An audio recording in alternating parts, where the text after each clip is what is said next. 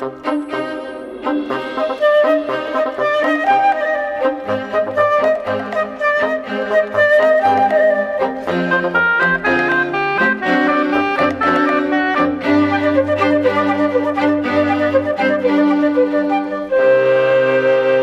Estabelecer uma árvore da vida é uma tarefa bem difícil e, na opinião de muitos cientistas, este até é um projeto que nunca estará concluído.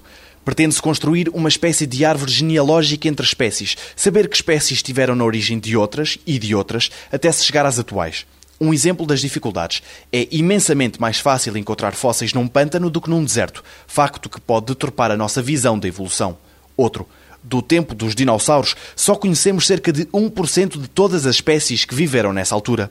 Assim sendo, é fácil perceber porque o paleontólogo Otávio Mateus não acredita que alguma vez se consiga desenhar esta árvore. Essa árvore, na minha opinião, nunca existirá, mas não temos que olhar para essa questão de forma pessimista. É uma demanda pela história natural, é uma demanda pelo conhecimento e é uma demanda que não tem fim.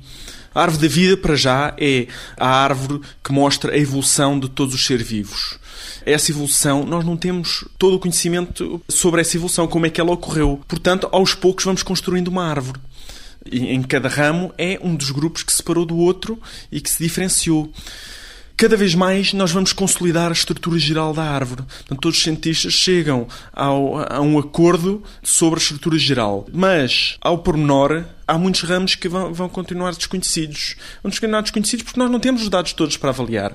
Faltam-nos eh, as espécies que estão no registro fóssil e que nunca foram descobertas e nunca irão ser, ser descobertas. Portanto, falta-nos o fator temporal, falta-nos compreender alguns fatores na própria evolução que ainda desconhecemos, faltam-nos descobrir espécies e mesmo que tivéssemos essa, todos esses conhecimentos, a quantidade de dados é tão avassaladora que seria quase impossível tratar a árvore da vida de forma completa. Portanto, a demanda sobre a árvore da vida é uma demanda sem fim. Na totalidade não há uma árvore que agrada a todos os investigadores, mas estamos a trabalhar por uma árvore que seja o mais consensual possível.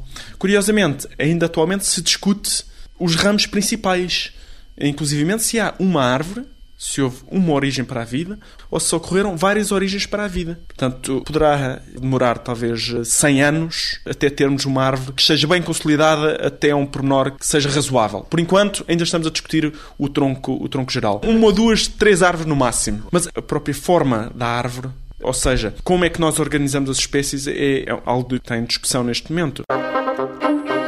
Amanhã, uma pergunta para a antropologia.